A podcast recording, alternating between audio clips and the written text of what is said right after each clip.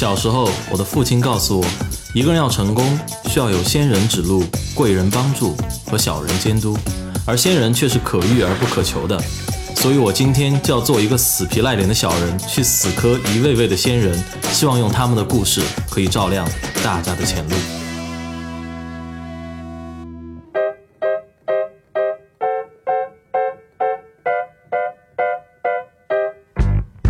大家好，欢迎来到本期的学霸百宝箱，我是主持人杨哲。那么很高兴又和大家见面了。大家都知道啊，这几天是我们的这个考试的时间啊。前两天这个高考结束，中考也刚刚结束。那么初三和高三的同学们呢，应该都已经进入了我们说的这个假期模式哈。但是初二和高二的同学。就比较悲惨一点，也将迎来你们非常关键的一年，对吧？初三和高三。那么在关键的初三和高三当中呢，压力和挫折其实很多时候都是家常便饭了。但我的同学们，你们真的做好了准备迎接这一年的挑战吗？今天我们就来聊一聊挫折这个话题。也为了聊这个话题啊，我请到了我在高中的一位学妹，她毕业于中国海洋大学，同时在法国的西布列塔尼大学和蒙彼利埃三大完成了自己的学士和硕士学位。这位嘉宾就是我非常优秀的学妹何丹琪。那么丹奇小时候在家乡县城的小学成绩其实是非常拔尖的，但是当他初中进入东城之后，才知道山外有山，人外有人，巨大的落差让他一度陷入低谷，甚至一蹶不振。但不服输的他却凭借着朋友的帮助和自己的努力，走进了自己心仪的高校。留学时的困苦和压力让他受尽委屈和煎熬，不安于现状的他一次又一次地走出本可以安逸生活的环境，寻求新的挑战。他说：“挫折让我成长。”那么今天就让我们一起来聆听丹琪的不平凡的故事。好了，丹琪来和大家认识一下。Hello，大家好，我是何丹琪。今天晚上非常荣幸被高中时期的偶像杨哲学长邀请来学霸百宝箱。和大家一起分享我学习和生活中的一些小故事和小感想。呃，主持人感觉需要冷静两分钟。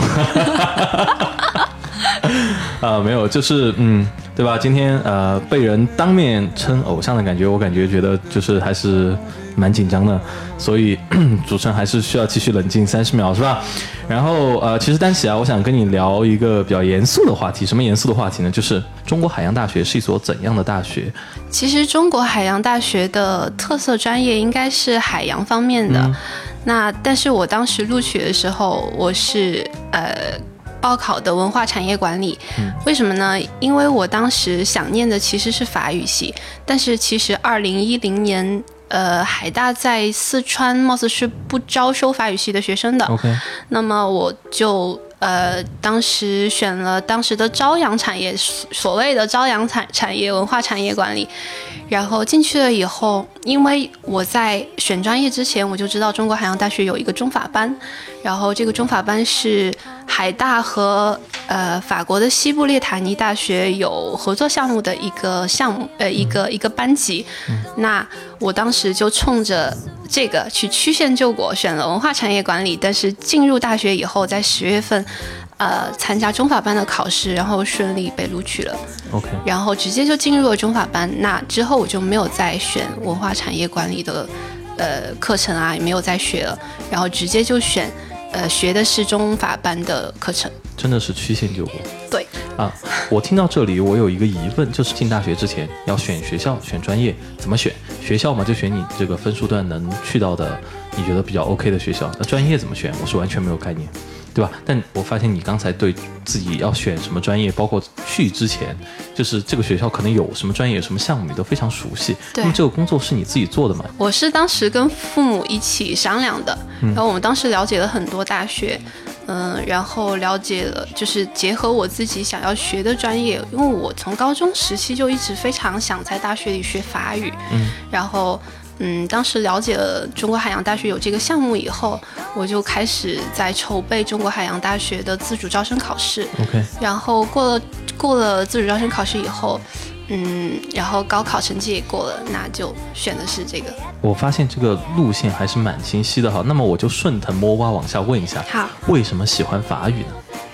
其实很多人问过这个问题，然后我的回答让他们觉得。这是真是一个特别浪漫的小姑娘啊！只只要不是名字好听，我觉得我都可以接受，并不是，其实大家应该都非常了解，最近有一部热播的电视剧叫《亲爱的翻译官》啊。然后这这部电视剧是由翻译官那部小说改编的。嗯，我在高二还是高三的时候，其实就已经看过这部小说了。然后它其实讲的是一个。呃，外交官陈家阳和乔飞的爱情故事。那么陈家阳就是做中法同传的一个中法同声传译的一个外交官。嗯，乔飞也是北京外国语大学法语系毕业的。嗯，那么这两个人让我感觉到法语真是有无穷大的魅力。那我从那个时候开始，就心里就暗自下定决心，我大学的时候要学法语。啊，原来是因为一本书结缘。对，是因为一本小说。很多人听了这个这个理由都觉得很浪漫。咱们作家写东西还是要负责任的，就你可能写的一个东西就影响一个人的一生，对吧？对对对，确实是影响了我的一生。包括我之后，嗯，在硕士的时候选了蒙彼利埃三大。嗯。除除了一个原因，是因为蒙彼利埃三大的这个我的这个专业是全法排第二，还有一个重要的原因，就是这部小说的女主角朝飞当时就念过蒙彼利埃第三大学。啊，所以你就真的是把自己带入到了小说中。其实并不是玛丽苏，并不是把自己带入女主的那个什么，而是确实是女主。去过的这些大学都是一些比较顶尖的大学啊，那所以这也是当时我考虑选蒙彼利埃三大的一个原因。嗯，你在蒙彼利埃三大学的是什么呢？学的是应用外语国际项目谈判方向。这个名字比我当时大学那个专业我感觉都要高大上很多，对吧？那能不能我们介绍一下这个专业是学什么的呢？这个专业其实就是呃经管商贸方向的呃中法翻译。中法翻译。那所以。呃，我们学中法之间的口译跟笔译，同时也学一些关于谈判的东西，学经济管理和财务方面的东西都学。OK，也就是说，相当于是一个带语言类方向的这样一个经管类的项目。对。啊，那我能不能问一下，就是说，其实学语言方面有没有什么自己的一些感想呢？其实我当时。学法语就是抱着一腔热情去学的，嗯，所以我并没有觉得学法语的过程有多枯燥。啊，那么学法语我自己有自己的诀窍，那就是多背，多背，多背多看。因为从高中学英语的时候，我们的英语老师就告诉我们，就是书本上的东西你要变成你自己的，一定要把它背下来。嗯，只有背下来的时候，你用的时候才能是你自己的。嗯，即使你读得非常熟练。但是你用的时候，脑子仍然有可能是一片空白的呀。是，因为你没有把它变成你自己的。嗯，所以说我在学法语的时候，其实教材上的很多东西我都是能背下来的。啊，对，然后所以就比如说写作文啊，或者是讲话的时候啊，就是那些句子就是脱口而出的。对，那这个其实是一个蛮好的方法。我就想问一下，就学法语过程中有有很痛苦的事情吗？或者有你觉得很不喜欢的事情吗？嗯，痛苦跟不喜欢的事情倒没有什么，嗯，没有很多。当时，呃，我记得一个特别有意思的事情，就是在中国海洋大学的时候，不是那两年，其实，嗯，就是不同专业的学生，包括自动化呀，还有学化学啊，还有学物理什么的同学，一起聚集在一起，呃，聚集在这个中法班里面，我们一起学法语。那那个时候。嗯，老师上课的时候给我们讲题，讲正确答案是什么，然后 A B C D 如果是 B，那么我会问老师，呃，为什么是 B 不是 D？那如果选 B 的话，它跟这个答案就是它跟 D 到底有什么不同？嗯，那我确实觉得 D 也说得过去啊，然后就是这种次数持续多了吧，老师就不是特别喜欢了，因为有时候老师都回答不出来，就就为什么不学 D？对。然后，所以就这样，可能当时有一段时间，老师不是特别喜欢我，是因为这个原因，因为老师上课让他出去了。但是后来就好了，就有一次，其实到中法班后期，很多同学都不来上课了。哦。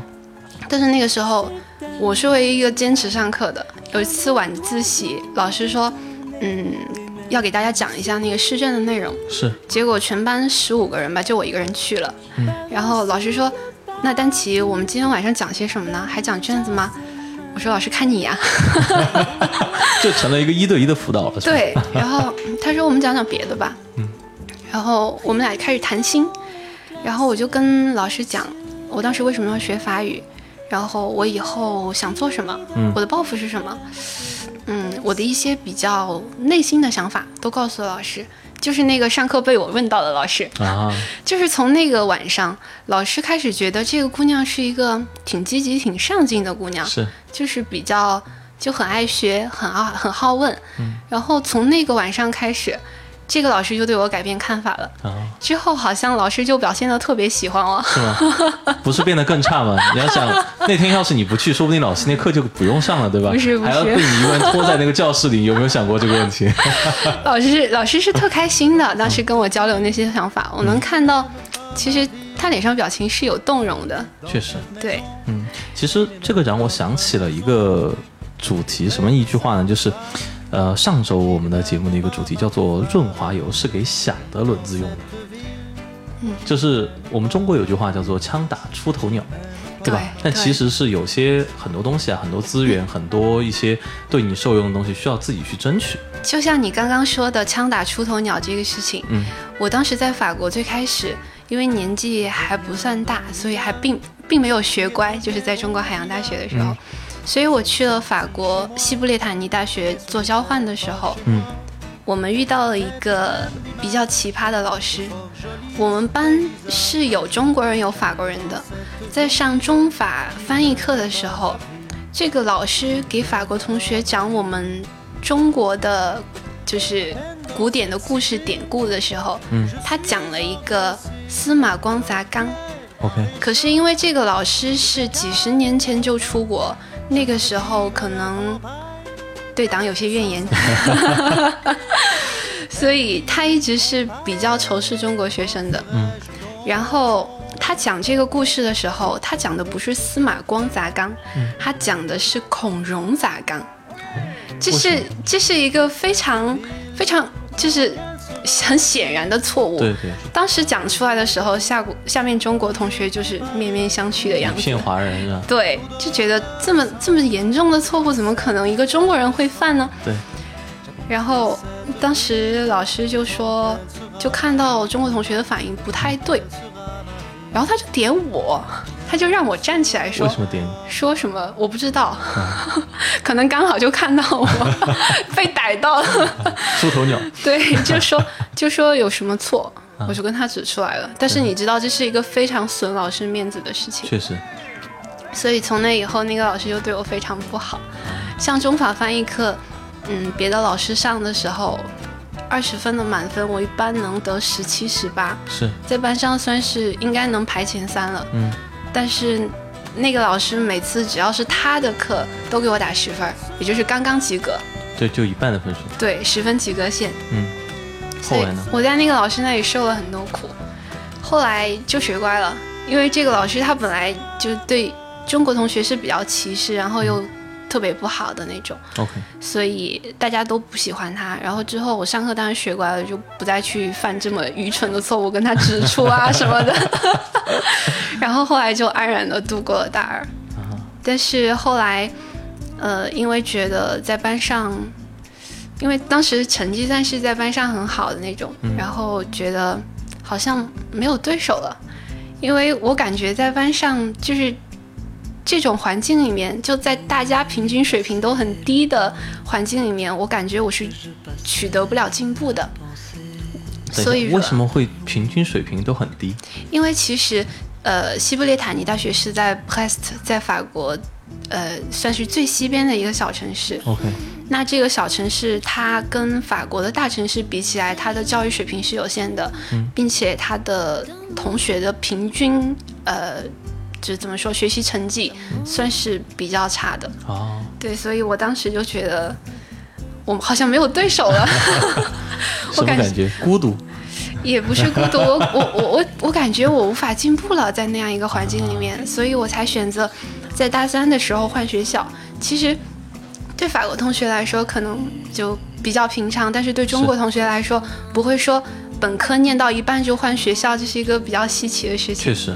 对，但是我当时感觉不能浪费时间，嗯，所以我希望去一个稍微大一点的城市，去寻求更多的可能性，OK，去寻找一个更好的呃水平更高的教育环境，是所以我选择了法国的蒙彼利埃三大，啊，因为当时呃蒙彼利埃三大的应用外语这个专业，啊、除了巴黎三大以外，它就是算是全法第二了。啊，所以我当时就嗯投了简历，然后把我以往的成绩发过去，然后顺利录取了。然后我后来就去蒙彼利埃第三大学念的大三，因为我一直就不是那种很喜欢待在安逸环境里的人。嗯然后当时在呃在班上，不论是中法翻译考试或者是英法翻译考试，我都是第一、第二。但是时间长了以后，我感觉好像老师给的试题以及平时讲义的内容，好像我感觉都没什么难度，嗯对我来说，所以我就比较想去寻求一个有更多竞争对手的环境。是这样能让我进步的更快一点。啊，所以我就就两个字在我脑海中一闪而过，叫什么找虐，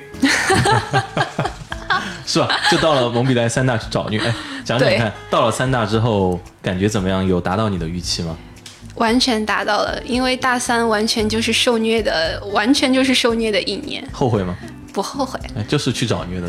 越 虐越开心。对，我再也拿不到第一了，但是我很开心，啊，为什么？这是一种什么心态？因为其实呃，我刚刚说过，大城市的同学的成绩比小城市的同学成绩会好很多，水平会高很多。嗯，同时蒙三的教育资源比西布列塔尼大学教育资源要丰富的多，并且优秀的多。举个例子，嗯，比如说你从上课老师教授的难度就能看出来，教授的难度。对，蒙三的难度是远远超出西布列塔尼大学的，我完全可以感觉到，在西布列塔尼大学我上课可以玩儿，玩着玩着都能考个第一、第二。啊，但是在蒙三我再也不行了，我每天晚上一定要学到一两点钟，嗯。然后写报告或者是写论文，或者是为了达到老师的要求，我一定要使尽自己全部力气，我才能达到那个 level。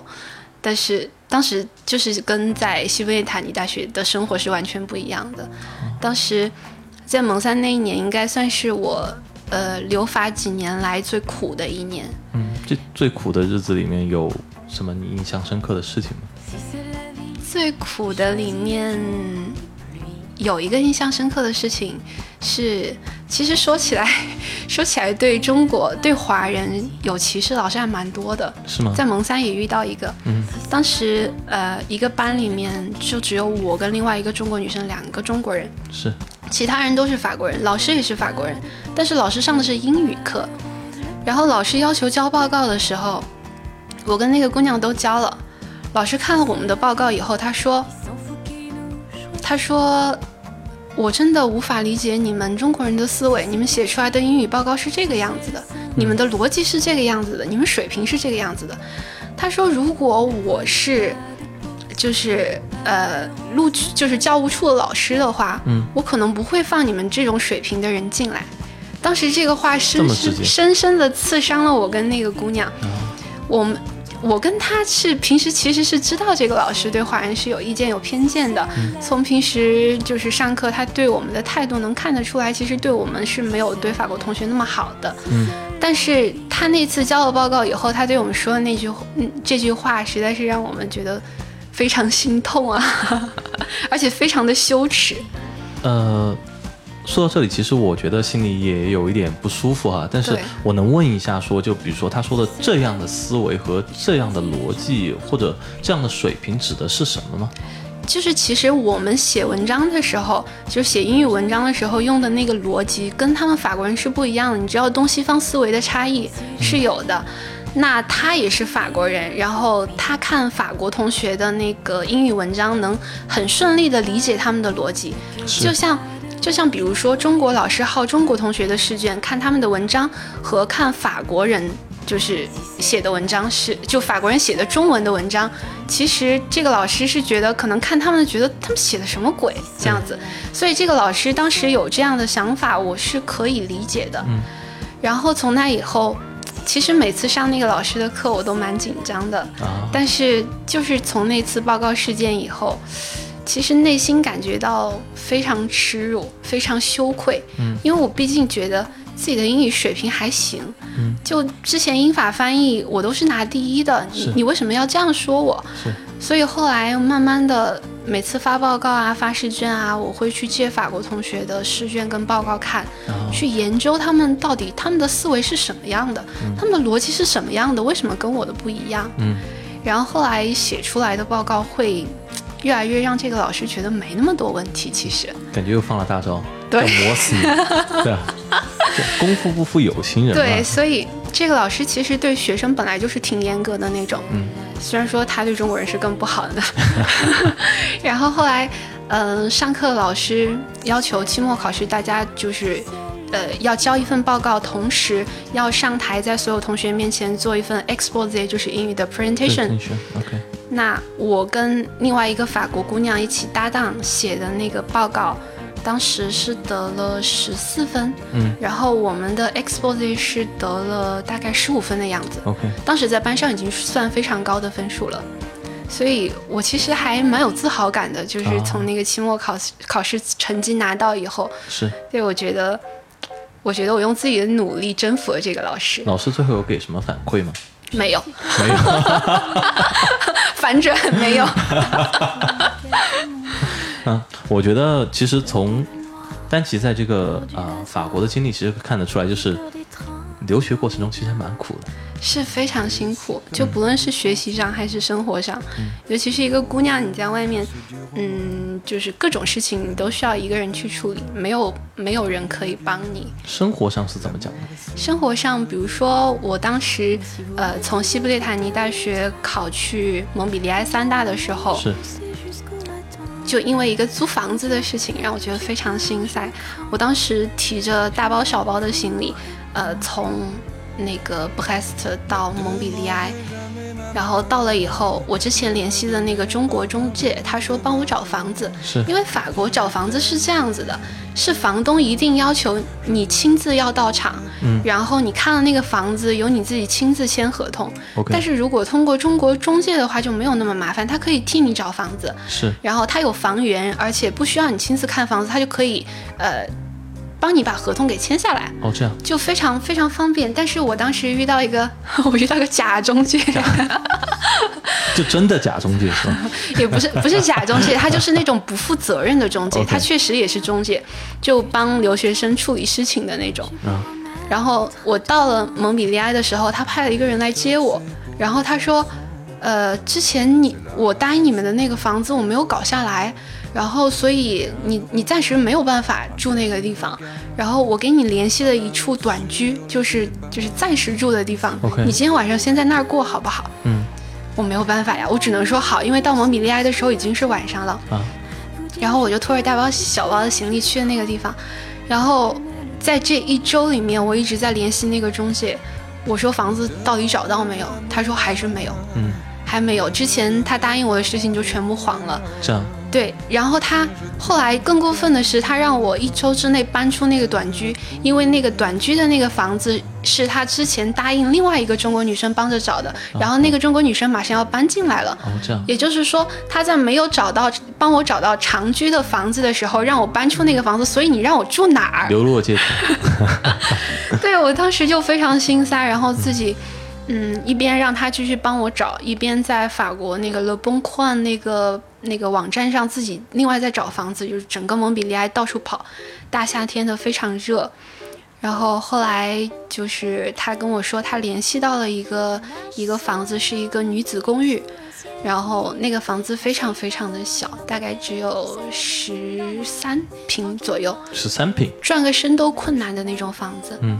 但是没有办法，当时实在没有房子住了，然后，呃，马上又要开学了，是心情是非常着急的。我就说算了，我就先住这儿吧。嗯，签合同一定要签一年以上，我就签了一年，然后就在那个地方住。然后又因为呃刚刚提过了，大三这一年在蒙彼利埃三大是非常苦的一年，然后又住在一个这么这么小、这么憋屈的房子，然后那一年就真的是 非常辛苦。嗯。就辛苦到，有时候觉得这个房子太压抑了，然后但是你又必须在里面晚上熬夜写报告的时候，就跟妈妈打电话，觉得特别委屈，特别委屈，特别辛苦，就打电话哭，然后妈妈也特别心疼，但是没有办法，这些事情必须得你扛过来。你选择了出国这条路，这些事情是你一定要一个人承担下去的。确实，对。呃，我听完我觉得还蛮揪心的，就是一个中国留学生在国外可以受的苦，其实还蛮多的，真的。对，非常多。因为为什么就像我们中国学生，其实从小到大，像我们这一代又是独生子女，对吧？夹在中间，之前也不是，之后现在也不是，但我们这一代是独生子女。对。那么在这个过程中，其实从小到大都是被在父母的这个护佑之下长大的，很多事情我们没有自己做过。对。然后突然有一天把你扔到一个异国他乡，然后没有人可以帮你，你发现所有事情是不是都要自己做？对，所有的都是自己做。突然就感觉自己是不是有一个成长，在国外这几年，成长非常大。嗯。我觉得自己变成了一个从当时，呃，在家里面高三的时候什么都要父母包办，尤其是妈妈在全心全身心照顾，各种衣服袜子都帮我洗的一个小姑娘，对，变成了就是一个各方面其实自己都能独立处理、独立去完成的一个算是女汉子吧。啊，对，最后结论我不是我不敢苟同啊。大家好，这里是学霸百宝箱。大家如果想更及时的收到我们节目的信息，请关注我们的微信公众号“露露小讲堂”。那么关注的方式有以下两种：首先，微信端口进入的听众可以长按屏幕下方的二维码，点击识别，再点击关注就可以了。那么其他听众呢，可以在微信里搜索“露露小讲堂”，梅花鹿的鹿。露露小讲堂就可以顺利关注了。另外，如果大家喜欢我们的节目，请把我们的节目告诉您的一两位朋友吧。不管他是一位几岁或者十几岁的学生，还是一位初入大学的青年，又或是已为人父母的家长，您的一次分享可能会让一位高压下的同学少爬几座大山，可能会为一位久久迷茫的大学生指明一条出路，也可能让一位操劳的母亲少几个难眠的夜晚，少几缕揪心的白发。那么我看得出来的是，你在这个整个的大学和留学的生活中，在研究生留学生活中特别的苦。但是我没有想到的是，就柔弱的外表之下，有这么一颗坚强的内心，你能够撑过来，对吧？回来之后，当你跟爸妈交流在国外留学的这样一些经历的时候，有交流过吗？我先问。有有交流过，但是很多苦的地方给略去了。略去了是吗？对。呃，爸妈当时什么反应？爸妈其实觉得。女儿还是长大了，而且开朗了很多。开朗很多。对，因为当时，呃，其实初高中的时候性格还算是挺内向的吧，挺腼腆的一个小姑娘。但是去国外，因为交了很多志同道合的好朋友，就法国人，然后这些真的是真心相待的朋友，让我性格变得开朗了非常多。是。对。那么其实。我觉得说怎么说呢？人生苦的地方自有苦的收获，对吧？那么就说，其实我们现在啊，中国教育到底怎么样？我们不去评判它，但是就说我们父母有时候对孩子的关怀，有时候这种护佑啊。不一定有利于孩子的成长。对对对，这个我深有体会，因为法国的学生，他们父母真的是十八岁以后完全不管他们的，不管。对对，我不知道美国是不是这样，但是法国人就法国小孩子是特别独立的。嗯。他们小时候说在家里面帮着做家务，这些完全都是小儿科。对他们十八岁的时候，他们父母连。财政上面都完全是开始不支持了，也就是说，十八岁以后，连同你大学的学费全部都是要你自己负担，你得自己赚。所以说，其实呃，大学的时候，我身边的同学，我们班上同学基本上全部都是在半工半读的，在打工。对，就大家都是平时穿的也是非常的质朴的那种，就什么便宜穿什么。对，什么便宜穿什么，基本上都是 H&M 的那种衣服，非常便宜，九九欧。八欧一件一件 T 的那种。啊，对，非常辛苦，所以要么就是去麦当劳打工，要么是餐厅端盘子，要么就是做别的工作，反正学付学费得自己付，然后房租自己付，水电费都是自己付，非常辛苦。啊。也就是说，从某种程度上来说，我们中国的孩子还是蛮幸福的，对，很父母会管很久的，对对对，至少把你大学会给你管对，甚至工作的时候，父母都在给你补贴，因为刚出来可能工资不太高，父母都在还帮你买套房子。给你给个首付，这种在中国太稀松平常了。对，太正常了。但是在那边，父母就十八岁以后，财政上是完全不管你的。确实。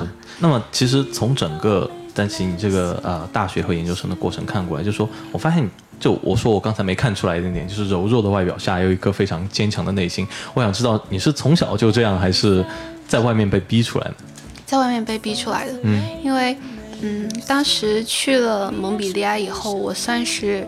算是孤身一人吧，孤身一人。对对，因为呃，其实是有一个中国女生跟我一起去的。OK。但是刚刚去的那边，大家都是租房子啊，然后就是各种水电费啊什么，就各种自顾不暇。嗯。然后所以其实是没有什么人帮你的。然后我记得有一次，这个真的是被逼出来的。有一次在那个十三平的小公寓里，嗯。然后那那天我是，呃，肚子非常非常痛。嗯。然后那天跟我的同学发短信，让他们帮我请假，因为我实在是没有办法下床去去上课。OK。然后我我去卫生间坐在马桶上，我都就是呃，就额头上全是冷汗，背上全是冷汗，我的眼睛是看不到东西的那个时候。啊，这么厉害。对，所以呃，我就我当时是从从马桶上爬下来，慢慢爬到那个床上。就给自己烧了点热水喝，喝完了过后就也不知道吃什么药，因为不知道当时是什么原因，然后肚子非常痛，然后我在那个床上就就滚来滚去，肚子实在是太痛，我没有办法忍受那种痛苦了。然后后来，嗯，因为那个女子公寓其实它楼下是有一个呃老爷爷做门卫的，OK，我当时。呃，叫了几声，但是没有人应。嗯，但是我实在是走不了，因为我住二楼，走不了到一楼去叫他了。然后，但是我很怕，我回到床上去睡了以后，我就醒不来了，因为当时就痛到那种地步。嗯，然后我做了什么呢？我就把那个门，呃，门锁打开，就是开了一个小缝，然后回到床上。因为为什么？我怕死在床上，没有 没有人知道。这个还蛮严重。对，当时就是这样，就。真的是逼过来的，你没有办法。我当时我同学、我的朋友都在上课，然后你没有办法让他们就是抛下上课直接来你这里来救你。是，我想忍一忍，说不定就过去了。然后就打开门回床上休息一下。然后再继续，所以孤身在外的游子其实非常真的蛮辛苦。对，那回想一下高中和初中的生活，太幸福了，对吧？对，什么都是父母在照顾着，非常幸福。所以现在的就是小学弟、小学妹们真的要珍惜现在的幸福生活。是。那么，其实我特别想问一句，问什么呢？就是如果丹琪有一天你有孩子了，你愿意把他们送出国，经历所有你经历的事情吗？他们。我可能会选择他们出国，但是他们不一定会经历这么，就是像我经历过的这么这么些痛苦的经历吧，算是。对他们会这么想？因为你会忽悠他们？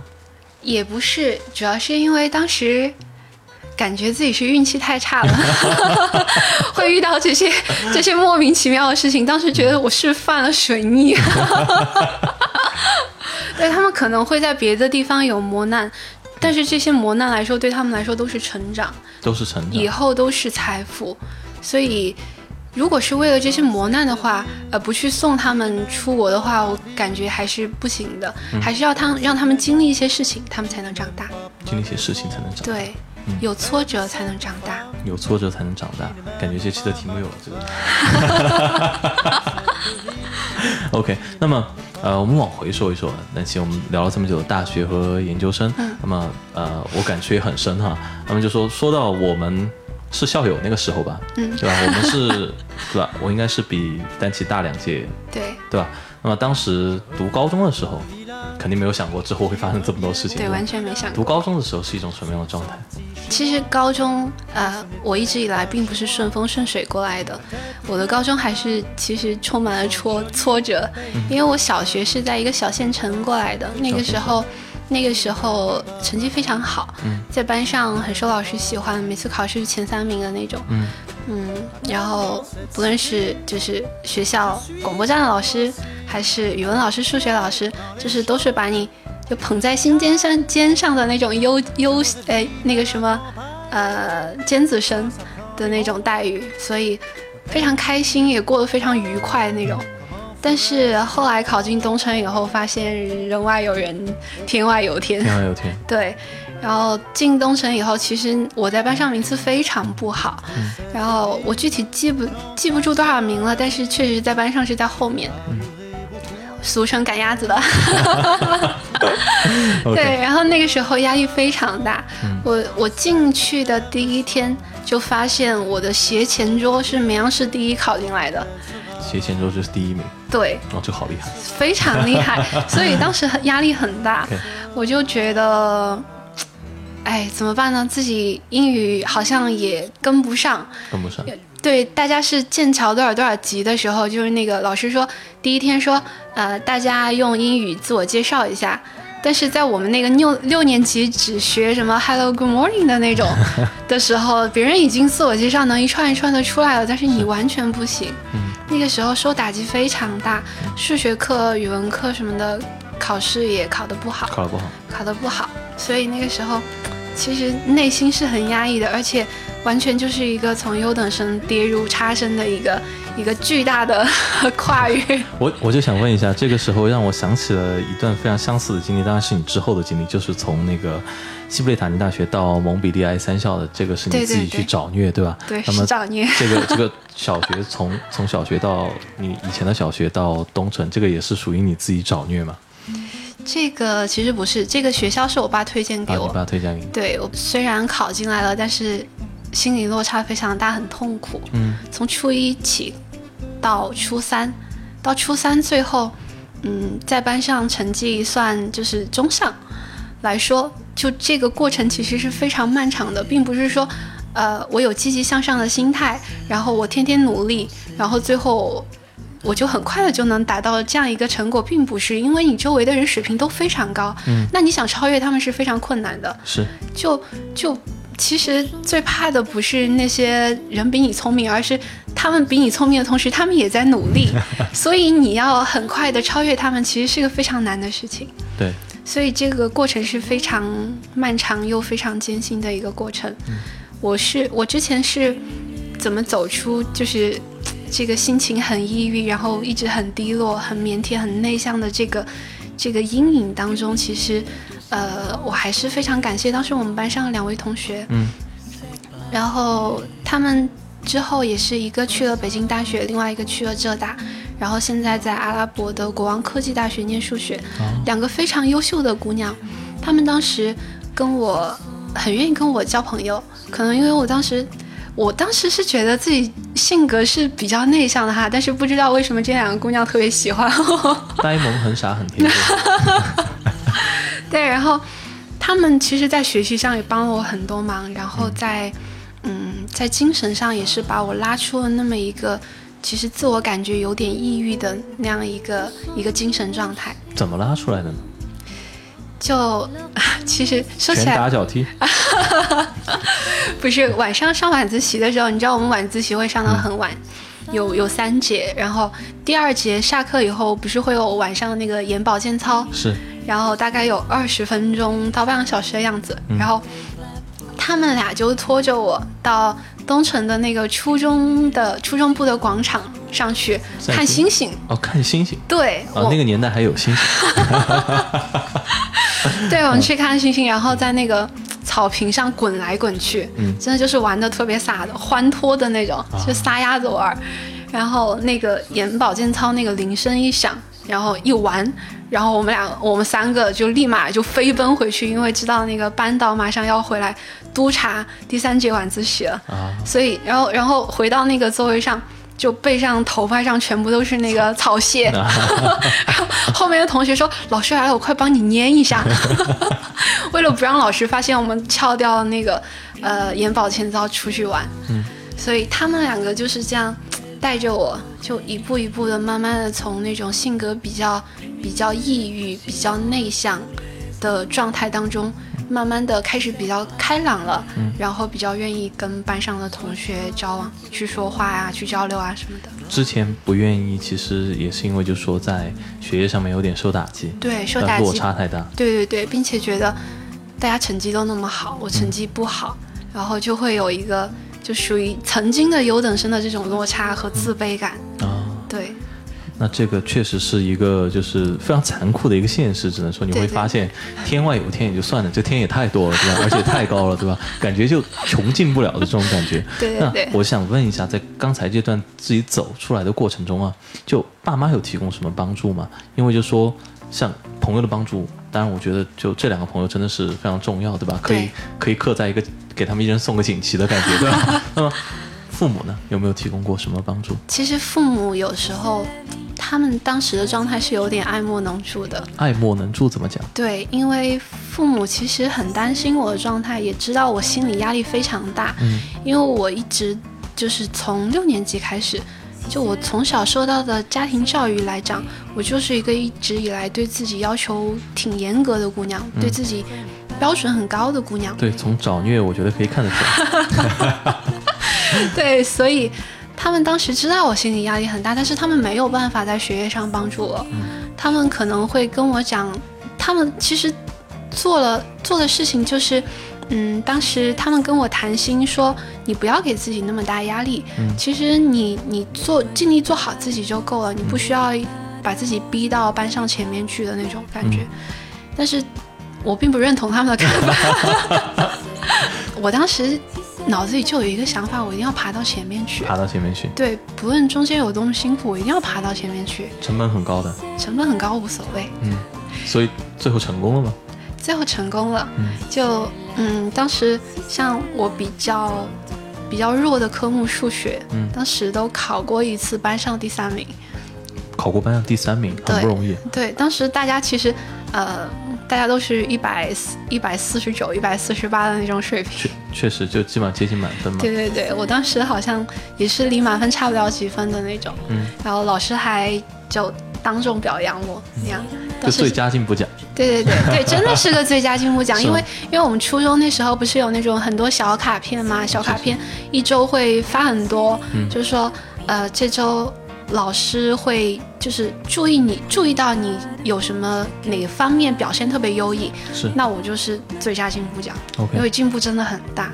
其实，呃，当时就每次考完试以后，我会借刚刚两个好朋友，说两个好朋友他们的试卷去看，去看他们做法跟我的做法有什么不一样，去分析他们的解题思路。有点像你在法国的时候借法国同学的卷子来看，OK，对，因为其实。嗯，有时候你去模仿那种你感觉比你高阶的人的做法，模仿着模仿着，你就变成高阶的人了。嗯，所以我在这里是不是听到说，有时候抄作业其实还蛮好的一种学习方法，并不是抄作业，是研究别人的作业吗？我开个玩笑，对吧？对对对对。你在研究的过程中，你有一些什么样的心得吗？其实，呃，当时就跟别的同学一样，我有做那种错题本。然后就是把有相似做法的题都归类，归类，对，归类。当时做的比较好的就是错题本跟摘抄本两个。OK。对，然后就是像写作文就会做摘抄本，但是像数学啊，然后英语这样的题就会做错题本。错题本。对，错题本。然后你把相同思路的题。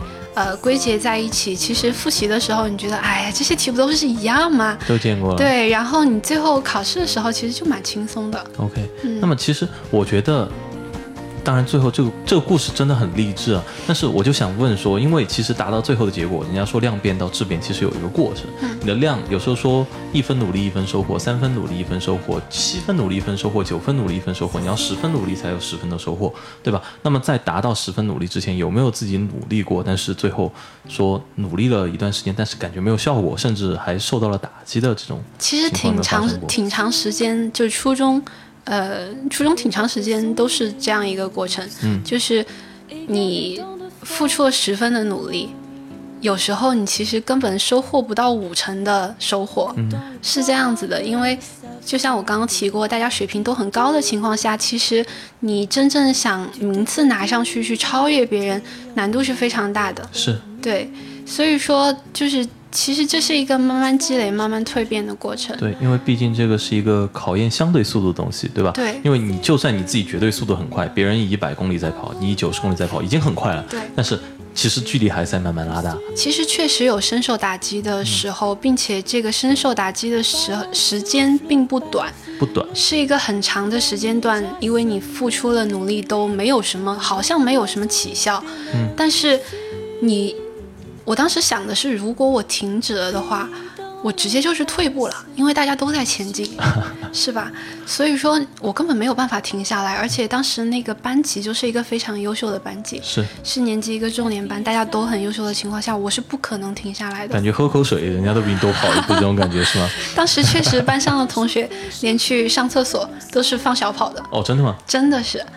当时我我有一个，呃，我们班正对面的班级是一个平行班，然后有一个朋友在那个班上，然后他说。他说：“我觉得你们班人简直都是疯子，你们上厕所都是放 放小跑，然后，然后进了教室就是上了厕所，进了教室第一件事情就是去讲台上又去拿卷子，就做完了一张再去讲台上拿另外一张那种感觉，就天天的疯狂的练题，疯狂的练题。哎，这个有点把我吓到，是老师就在讲台上堆了大概一百套卷子在那个地方，然后说大家做完你们自己去拿，我就不管了。没有，他就平均堆两套，然后然后每一套就很厚，就是保持有两套在那个地方，差不多那个时候。”就初三那个时候是那样子的，大家学习很紧张嘛。然后那个老师确实，呃，也是题海战术，所以我们当时就是大家都是比做卷子的速度，然后做完一张上去拿另一张，做完一张拿另一张，还有上厕所的速度。那么后来呢？初三这段时间撑完了之后，到了高中呢，你是从什么时候开始？比如说成绩，你觉得明显有一个提升的？其实是在。呃，初三的时候其实成绩就已经挺不错了，嗯，但是呃，到了高一、高二分高二的时候分科以后，呃，当时还是有一段时间的低谷的，因为因为分了科，你知道，呃，就我我是选的是文科，当时对，但是当时我的历史跟地理是没有特别好。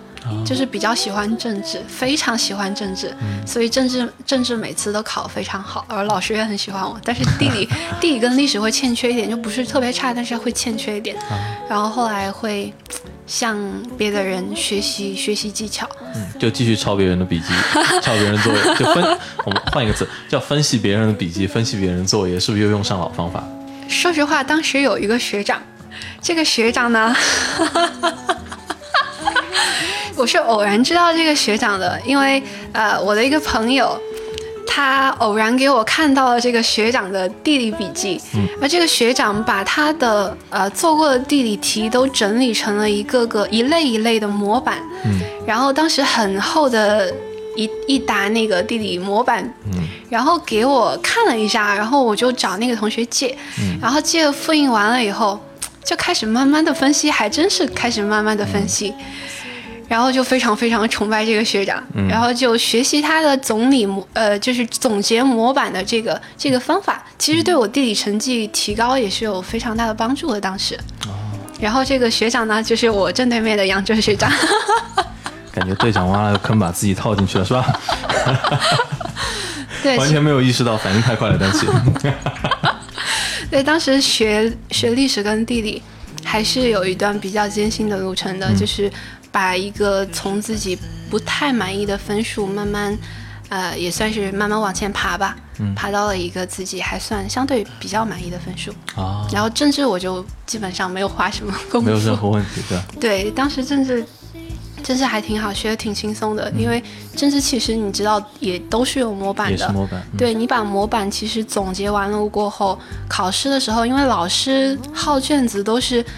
就是按知识点去耗的，就是你拿达到那一点，就在那个地方画画一个勾，然后两分儿就到手。对，这样子，其实你总结模板以后，就是这些完全都是手到擒来。对，在文科来讲，就是都是模板的世界，都是模板的世界。那么，呃，说到这里，我就问另外一个方面，就是说刚才问到丹琪说，那么成绩到了高中某一个阶段，其实你自己觉得有个提升，那么心态呢？因为像之前来说的话，你才进，比如说。东城的时候啊，那可能你的感觉就不太好，觉得自己落差很大。那么可能被两个小姑娘带发带发，然后觉得自己还开朗一点。那么是从什么时候开始，你感觉自己变成了一个其实可以自己 handle 这些压力的一个人呢？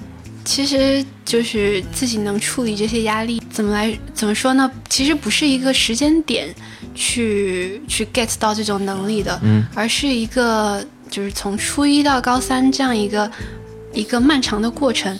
因为我我之前。提过，就是我这一路并不是顺风顺水过来的，是，然后。